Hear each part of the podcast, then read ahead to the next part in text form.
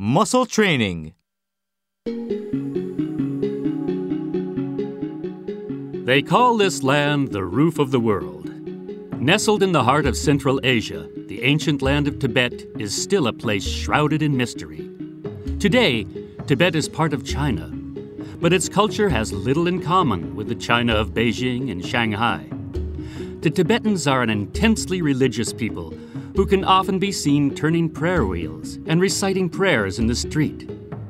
The city of Lhasa has long been the religious and political center of Tibetan life.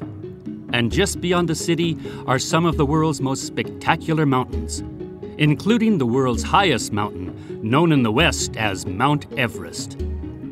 It is part of the Himalayas, and it soars 29,028 feet into the sky.